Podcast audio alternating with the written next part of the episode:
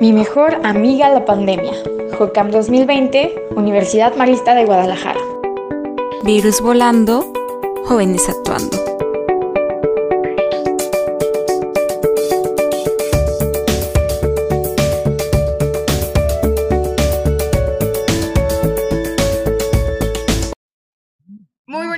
A todos nuestros queridos escuchas de esta primera edición de JOCAM, esta primera edición del podcast llamado Mi mejor amiga la pandemia.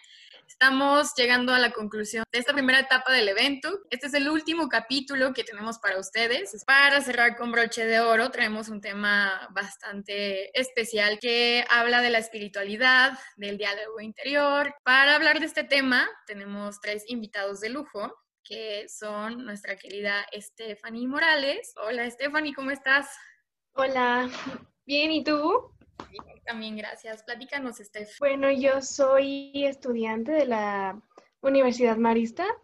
Actualmente curso el, el primer semestre de la carrera de administración y soy de Cocula, Jalisco.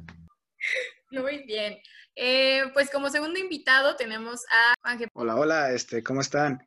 Y bueno, yo, yo soy 100% tapatío de aquí de Guadalajara. Y pues por último, pero no menos importante, tenemos de hecho a otro foráneo y es mi querido Alan. Bueno, no sé cómo le digan más, pero yo lo conozco como Alan. Estás bienvenido. Hola, hola a todos. No, este, me pueden decir como quieran, Alan o Alejandro. Yo vivo actualmente en, en León, Guanajuato, aquí no es tan rica la gastronomía como en Guadalajara, pero tenemos guacamayas, ¿no? Que es un, un bolillito con chicharrón o duro, no sé cómo le digan ahí en Guadalajara, y salsa. Yo realmente soy de México, pero, pero ya, nos, ya nos venimos a vivir. Ah, acá. chilango. No, no, no, chilango, la gente de provincia que se va a vivir a la capital. Pues damos pie al, al tema. Quisimos cerrar con esta particular eh, temática porque de todos los otros capítulos, al final de cuentas nos lleva a caer a este punto de que si primero tú no estás bien, las demás cosas no se van a dar. Hay muchas formas de vivir la espiritualidad.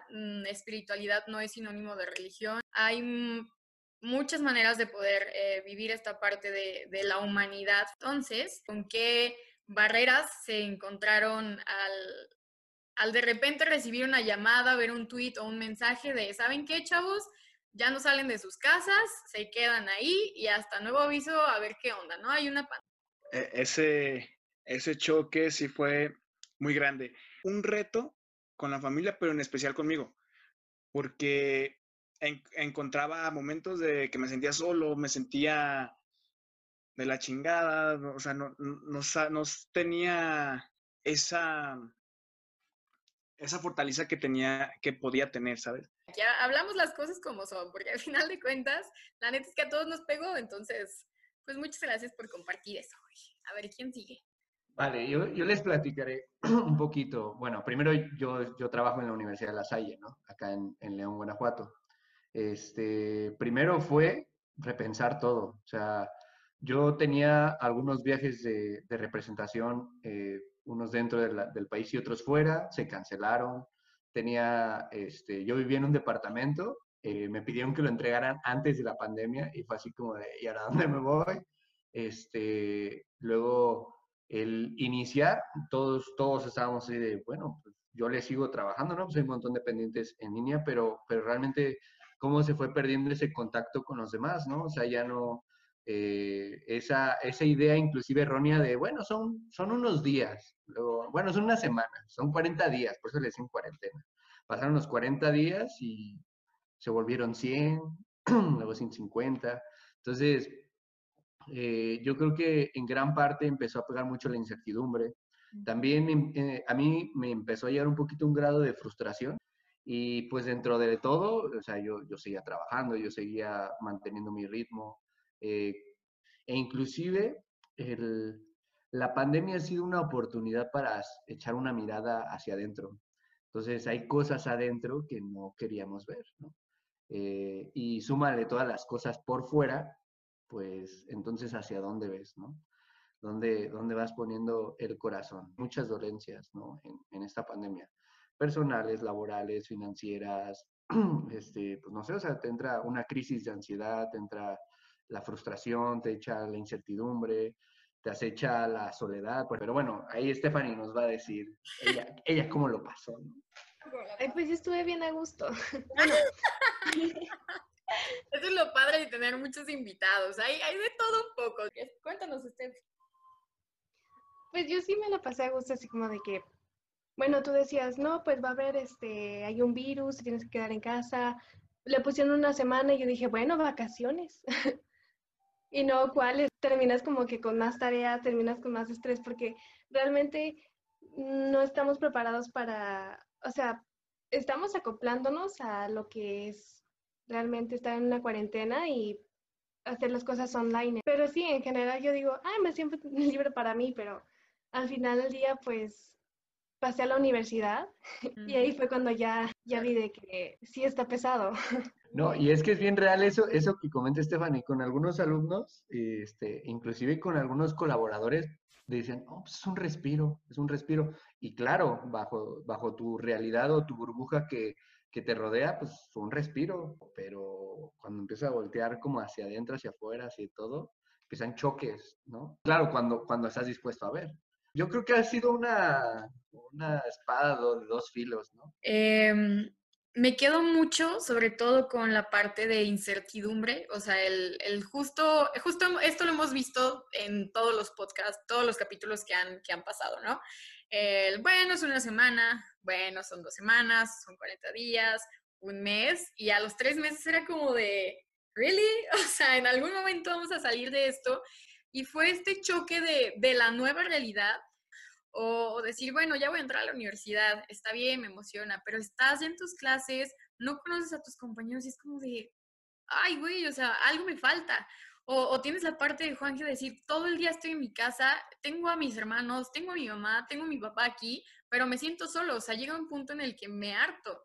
Y es cuando viene esta introspección que, que comenta Alan. Entonces, o sea, ¿qué ha sido para ustedes lo más complicado de, de todo esto?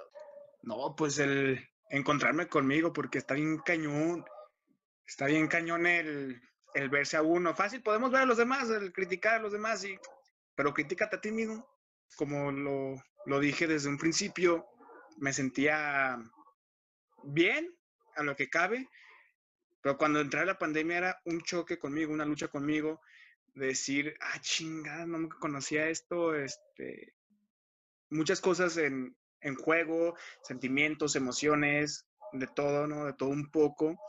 Y no, ya me frustraba, ya lloraba, ya, ya gritaba y, de todo, ¿no? Hasta llegué a golpear paredes. Bien abollada la puerta.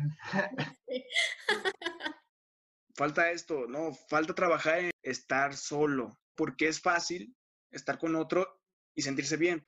Para mí fue el hecho de que, como dije, yo estaba en la prepa, pasé a la, a la universidad y pues te das cuenta que por ejemplo, la primera semana, la semana de inducción, pues normalmente es presencial y normalmente pues te la pasas chido. O sea, el saber de que no te vas a reunir con tus compañeros y aparte te da como que el, golpe de realidad de que realmente estás estudiando una carrera y realmente es, lo que te vas a dedicar y realmente no conoces a tus compañeros y no sabes, no sabes qué onda, te sientes perdido.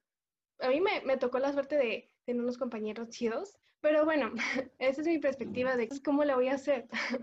Sí, está bien difícil. Pero sí me da cosa pensar en ustedes, digo, uno ya, ya medio avanzadito, dice, pues como quiera vas pues sobre la marcha, igual ya conoces a tus compañeros, sabes con quién apoyarte. Pero ustedes que empezaron de cero, hay chicos que ni siquiera conocen el plantel, o sea, de que eran foráneos, ¿no? Entonces... Mi caso. Ah, ¿tú no conoces? No, no, no conozco. sí, está, está bien fuerte, la neta. ¿Qué ha sido lo más difícil en esta pandemia para mí? Yo creo el contacto con nosotros o, o, el poderme mantener como en contacto con nosotros, el, el, realmente ponerte en contacto con el otro, porque el hecho de estarse escribiendo no involucra realmente que estás compartiendo todos tus sentidos, o sea, todos. O sea, antes, por ejemplo, yo tenía en la oficina, no sé, a 15 chavos y, por ejemplo, al momento de contactar, de tenerlos enfrente, pues ya sabías, mira, este tiene algo, este algo, eh, ah, mira, él, él va súper bien. Ahorita no, no pues es, es, realmente muy, muy difícil. Por ejemplo, mi familia en México, amigos en otras partes. Más o menos La pandemia, si mal no me, no, no me equivoco, ahorita siendo tres, pues, han de ser como unos 226 días que lleva. Bien y más o menos inició el 23 de marzo. Así, así como. Entonces, ese contacto que antes nos permitía iniciar ciclos, cerrar ciclos, este, fortalecer cosas, vincularnos, sacar, pues al menos ideas, sacar cosas que vamos teniendo, aprender del otro, pues todo, todo lo que implica el encuentro con el otro se ha limitado pues, realmente una pantalla y realmente ustedes, por ejemplo, a pesar de esta charla o que nos estén escuchando o con la videollamada, ¿qué tanto realmente sientes la presencia del otro. O sea, no es lo mismo. es lo mismo que si estuviéramos ahorita nosotros este, echándonos unos taquitos, platicando, este, es diferente, ¿no? Todos la hemos sentido muy diferente. Unos la han pasado más por lo económico, por el trabajo, otros les han sufrido mucho por la tecnología. Eh, ahorita pues ustedes tienen internet, pero hay unos lugares que se tienen que bajar 30 minutos para tener internet. Aquí hay algunos chicos de la universidad. Entonces, ha pegado de distintas maneras. Sí, la verdad es que ha sido complicado para, para todos. Y por ejemplo, eh, Alan, si, quisiera que nos platicaras tú desde tu perspectiva el tratar de darle este acompañamiento a otros chavos que de repente traen situaciones complicadonas, o sea, ¿qué, qué es lo que les puedes decir para poder acompañar? Mira, ahorita yo creo que los que hacemos home office, que no realmente no vamos mucho, nos ha pasado algo que cada ratito hay que mandar cosas, hay juntas de todo, etcétera. Entonces, yo previendo un poquito, porque ya estaba sucediendo eso, yo tuve una reunión con todos los chicos, tuvimos unas sesiones de, antes de que iniciara clases. Y yo, al menos yo así lo veo, ¿no? Eh, para mí, la pandemia era una oportunidad de aprovecharla, que no sabía cuánto iba a durar, pero tenía que aprovecharla. La pregunta es cómo la quiero aprovechar. Para mí fue así. En esa reunión yo les, yo les preguntaba primero cómo se sienten, que es muy importante reconocer qué es lo que estás sintiendo y cómo las vas a trabajar, ¿no? Aprovechar la pandemia como una oportunidad de trabajar en aquello que quieres cambiar. O sea, estamos hablando que has tenido 226 días para hacer lo que tú quieras. Bueno, no, no tanto lo que te condiciona la pandemia, claro, pero, pero realmente para trabajar lo que tú quieras. O sea, 226 días. Si quisiste aprender de, de música, ya te pudieras podido cuántas echar cuántas canciones, cuántos textos, cuántos libros, cuántos poemas, cuánto, cuánto de qué ustedes como jóvenes realmente tienen una fuerza y una visión y una adaptabilidad, pero tremenda, o sea, tremenda, al menos yo lo admiro de esa manera, porque poco a poco nos fueron sacando la vuelta a todos. Era más fácil para ustedes hacer reuniones, eventos, este, charlas, oye, si hacemos esto y si hacemos lo otro. Acá los chavos han tenido desde fiestas de disfraces en línea, oh, han este, tenido talleres, cursos, han este, han hecho, por ejemplo, hasta para reunirse y contar chistes, para contarse y, tener sesiones de plática y de café y de chisme y todo. O sea, han tenido formas de, por ejemplo, de aportar donaciones, etcétera, a pesar de la virtualidad y sin necesidad de estar ahí, ahí como presente. Yo me encargo de los grupos estudiantiles ahí en la universidad, desde ecología, equidad, inclusión a pueblos indígenas, este, de inclusión a personas con discapacidad, etcétera. Surgió uno nuevo que es pensar en las personas de la tercera edad. O sea, personas de 65 años que ahorita la, virtualidad, ¿cómo les ha pegado? Porque ahorita ya no ven a sus amigos en el danzón o todo. Entonces, sí, e, e, es, verdad, o sea, no sale al bingo o algo. O sea, agarrar una computadora para ella le, le cuesta mucho trabajo. Entonces, ha sido bien interesante, apenas están preparando, pero, pero digo, vuelvo a lo mismo. Es como quieres aprovechar esta, esta pandemia, ¿no? Sí, porque ahí va, por ejemplo, para ustedes, ¿no? Para, para Steffi y para Juanji. ¿Qué necesitamos que se despierte en nosotros para hacer todo este tipo de cosas? O sea, en mi humilde opinión, primero pues tienes que, que tener cierto orden acá arriba para que las ideas puedan fluir y que para que se puedan adaptar. Momentos olas. O sea, momento de encerrarte, pensar, ¿qué onda?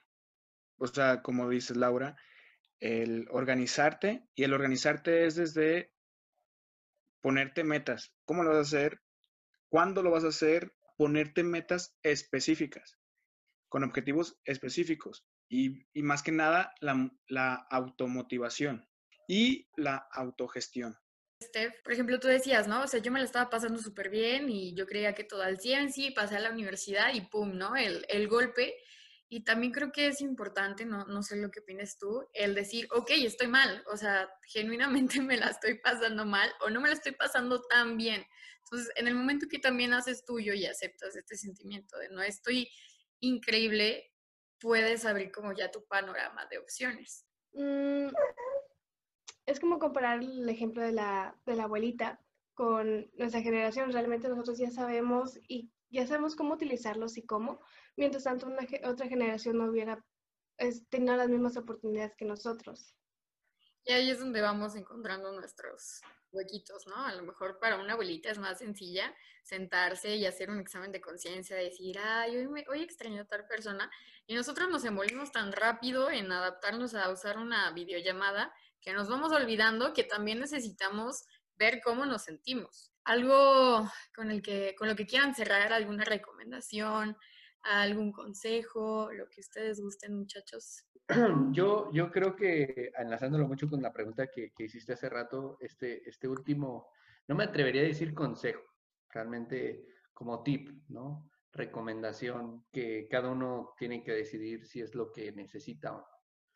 Primero, hay que ser auténticos, ¿no? Y es auténticos implica reconocer que a veces nos duele y a veces nos gusta, ¿no?